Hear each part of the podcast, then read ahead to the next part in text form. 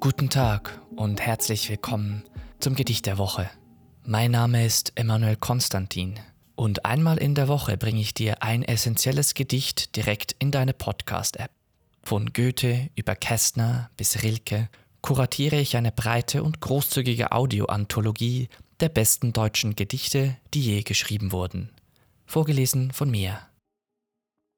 Und wenn immer die Zeit es erlaubt, mit einem Kommentar von mir oder interessanten Hintergrundinformationen zu den Autoren und dem historischen Kontext. Kurze Gedichte werden oft zweimal vorgelesen. Ich wünsche ganz viel Spaß beim Zuhören und bis zum nächsten Mal beim Gedicht der Woche.